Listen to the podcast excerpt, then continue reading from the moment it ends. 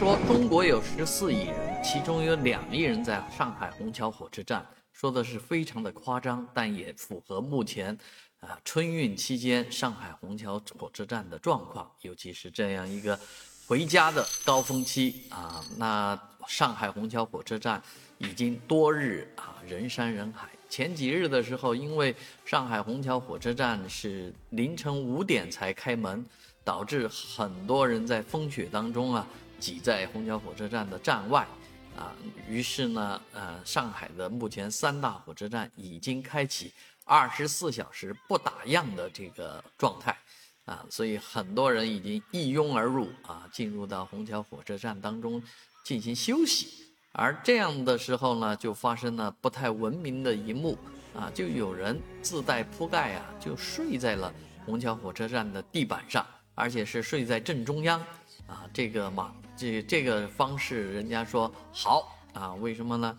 行李不会被偷走，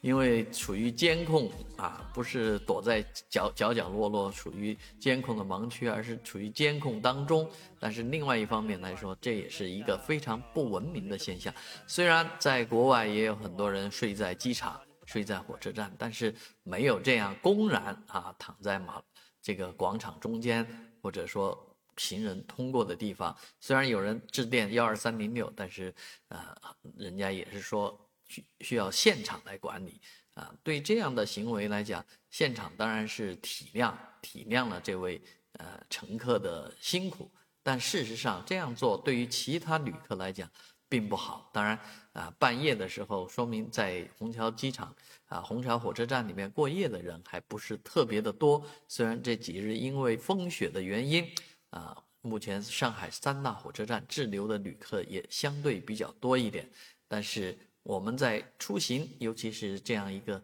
高峰时期，大家都要注意自己的形象，文明出行。毕竟回家不是呃抢着回家的，而是我们自己主动安排的。所以在行程当中呢，真的一定要保持自己的形象啊，不要让这种呃疲倦拥挤了。把这个文明给搞丢了。